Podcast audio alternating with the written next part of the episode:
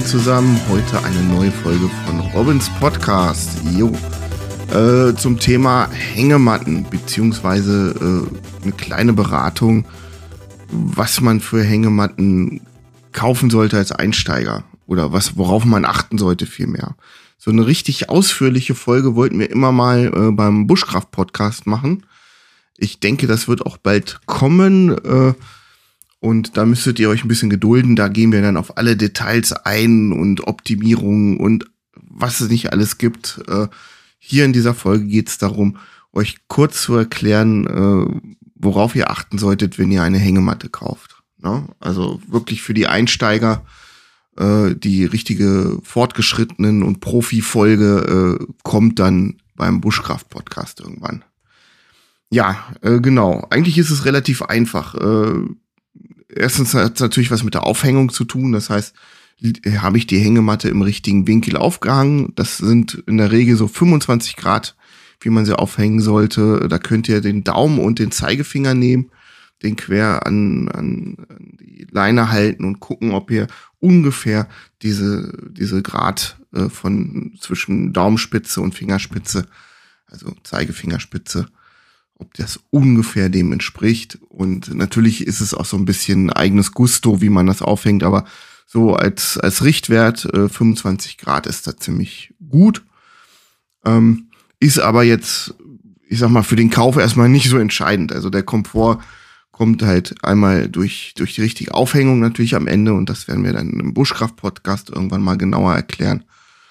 Und äh, ja, also für den ersten Kauf einer Hängematte ist es re relativ einfach, äh, auch gesagt, äh, wenn ihr jetzt ein Meter, ich sag mal 90, das ist ja relativ groß, wenn ihr ein Meter 90 äh, groß seid und eine zwei Meter 90 oder zwei Meter 70 äh, lange Hängematte kauft und die hat eine Breite von 1,20 Meter oder 1,30 Meter oder sowas, da könnt ihr euch schon denken, da legt er am Ende wie eine Banane drin. Und äh, wir wollen in so einer Hängematte in der brasilianischen Liegeweise liegen. Das heißt, so leicht quer legt man sich in die Hängematte rein. Dadurch äh, kriegt man eine gerade äh, Liegehaltung. Ne? Und genau das wollen wir haben. Und dafür brauchen wir eine Matte, die am Ende relativ lang ist. Ne? Also ich würde sogar sagen, bei jemandem, der 1,90 äh, Meter groß ist, würde ich zu einer Hängematte greifen, die mindestens 12 Fuß hat. Also 3,60 Meter oder sowas. Ne? Also da braucht ihr auch entsprechend großes Tab und so weiter. Aber wenn ihr wirklich Komfort haben wollt, sollte das wirklich lang sein. In meinem Fall ist es so, ich bin 1,73 Meter groß und äh, bei mir hat sich herausgestellt, für mich sind 11 Fuß optimal. Also das heißt eine Hängematte, äh, die ungefähr 3,35 Meter äh, lang ist bei einer Breite von, ich glaube, meine hat jetzt 1,60 Meter. Äh, ich habe auch welche mit 1,40 Meter. Also unter 1,40 Meter solltet ihr auf keinen Fall gehen. Das ist jetzt schon mal so das Grundlegende. Also lang, umso länger die Matte ist und umso breiter die Matte ist, ähm, desto einfacher wird's am Ende mit dem Liegen und desto, desto komfortabler wird auch das Liegen am Ende. Ja. Weiteren Komfort bekommt ihr äh, wenn ihr jetzt nicht mit einer Isomatte in der, äh, in der Hängematte pennt, sondern wenn ihr euch ein Underkilt kauft, äh, für den Sommer gibt es relativ günstige äh, Underkills, zum Beispiel von Carinthia oder äh, Ticket to the Moon oder so ähnlich. Ne? Und äh, das gibt halt schon Komfort, weil äh, da verschiebt sich nichts. Es braucht ein bisschen, äh, es braucht ein bisschen Übung, um, um halt äh, das vernünftig aufzuspannen, damit natürlich kein Wind dadurch saust. Äh, aber äh, auch das wird etwas werden, äh, was wir mal ein bisschen genauer dann beim Buschkraft-Podcast erzählen werden. Aber letztendlich, Komfort kommt durch äh, ein Underkilt auf jeden Fall auch. So, und weiterer Komfort, äh, den man erhält, ist halt durch die Stoffqualität. Bei der Stoffqualität ist es natürlich so ein bisschen äh, auch eigenes Gusto. Also ihr müsstet euch eigentlich diese Matten mal anfühlen, äh, welcher Stoff euch am besten liegt. Es gibt welcher äh, Stoff, der bisschen fester ist. Es gibt Stoff, der weicher ist, der flexib äh, flexibler ist. Äh, zum Beispiel von Amazonas gibt es so, ein, äh, so eine ultralight, wirklich super leichte Matte. Ich glaube, um die 300 Gramm habe ich vor Jahren mal äh, drin gelegen. Da würde ich nie drin schlafen. Da, äh, für mich ist das kein Komfort, weil die auch zu kurz war und so. aber dieser Stoff war ganz weich und flexibel und das war, war irgendwie schon ein cooles Gefühl, darin zu pennen oder nicht zu pennen oder zu liegen.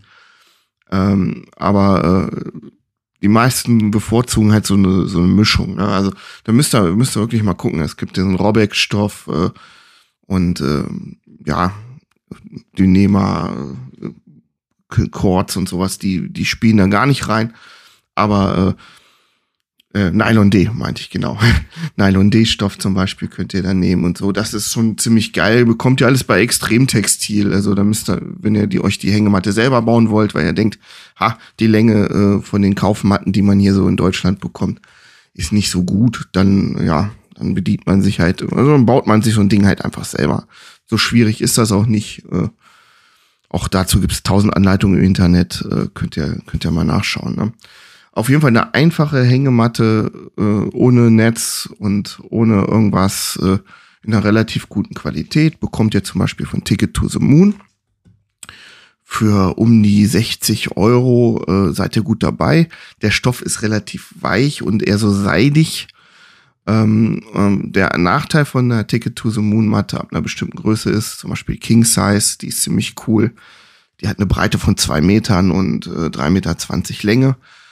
Ähm, aber der Nachteil ist, dass da Stoffbahnen aneinander ge, äh, genäht werden und nicht aus einer Stoffbahn das Ganze besteht. Ne? Also wenn ihr eine Hängematte kauft, kann es äh, besser sein, dass ihr ein äh, Hängematte, also ist es, ist es eigentlich auch immer besser, wenn ihr eine Hängematte habt, die aus einer Stoffbahn äh, besteht und nicht zusammengenäht ist.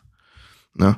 Bei Ticket to the Moon mache ich so eine leichten, leichte Ausnahme, was den Tipp angeht, weil da kann man auf den Kompromiss aufgrund des Preises und so wirklich eingehen und weil man eine wirklich breite Matte erhält, die sehr viel Liegekomfort bietet. Ne? Also Ticket to the Moon ist eine ziemlich gute Anlaufstelle. Wenn ihr es mit ein bisschen mit äh, Krabbeltieren oder so Probleme habt, äh, schaut euch mal die Pro Hammock äh, von äh, Ticket to the Moon an die hat einen ganz tollen Stoff, hat schon ziemlich gute Schnüre drin, also äh, äh Dynema-Schnüre, hat äh, eine Ridgeline dabei, hat einen Ridgeline Organizer dabei. Ähm, der Stoff ist ganz gut, es hat ein Mückennetz dabei und es liegt bei 130 Euro, meine ich. Das ist äh, so mein Anfängertipp für, für so Matten, die, äh, ja, die im Prinzip so voll ausgestattet sind, wo man nicht mehr viel machen möchte wo man auch gar nicht mehr so viel äh, Optimierungspotenzial hat tatsächlich.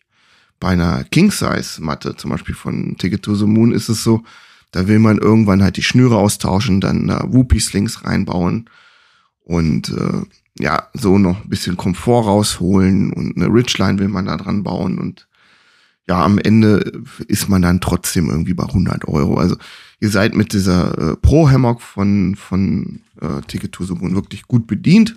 Die ist auch ausreichend lang, also nimmt die lange Variante davon.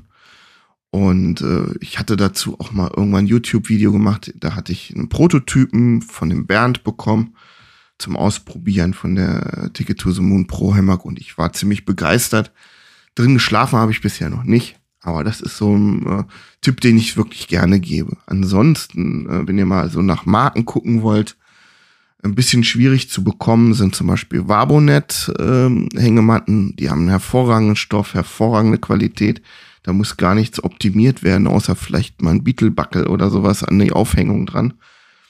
Ähm, Genau, und äh, die Wabonet-Matten sind halt wirklich äh, hervorragend. Also ich habe einen Kumpel, die empfohlen, äh, der hat sich ein komplettes Wabonet-Set gekauft und ja, ist hellauf begeistert und äh, schläft nur noch in der Hängematte. Also der war vorher Bodenschläfer, also wirklich militanter Bodenschläfer. Frank, äh, an dieser Stelle, falls du es hören solltest, äh, liebe Grüße. ja, ja, was gibt's noch zu sagen? Äh, es kommt die Folge demnächst irgendwann mal auf dem Bushcraft-Podcast, äh, wo wir halt auf dieses, diese Dinge wie Whoopie-Slings, Ridgeline, äh, Aufhängewinkel, Aufhängung, ach Quatsch, was gibt's noch alles? Ein bisschen geschichtliche Informationen und sowas. Da werden wir ähm, auf alles eingehen. Aber jetzt hier für meine kleine Robin-Podcast-Folge soll es das an dieser Stelle gewesen sein. Ich hoffe, es hilft euch ein bisschen weiter. Ähm, ja, äh, meldet euch zum Beispiel im Hängemattenforum an, noch so ein kleiner Tipp. Äh, Es gibt auch in Facebook äh, Hängemattengruppen und so. Geht da rein. Die machen auch manchmal Treffen. Das ist so ein kleiner Tipp. Äh, geht mal zu so einem Hängemattentreffen und testet einfach ein paar Matten auf, bevor ihr, äh, aus, bevor ihr euch eine kauft. Das ist eigentlich immer so die beste Geschichte, die man machen kann. Und vor allem sind da Leute, die haben das sowas von abgenördet. Die können euch da noch viel, viel mehr über Hängematten erzählen. Also, an dieser Stelle soll es das jetzt erstmal gewesen sein. Wir hören uns auf jeden Fall in einer der nächsten Folgen. Macht's gut. Tschüss.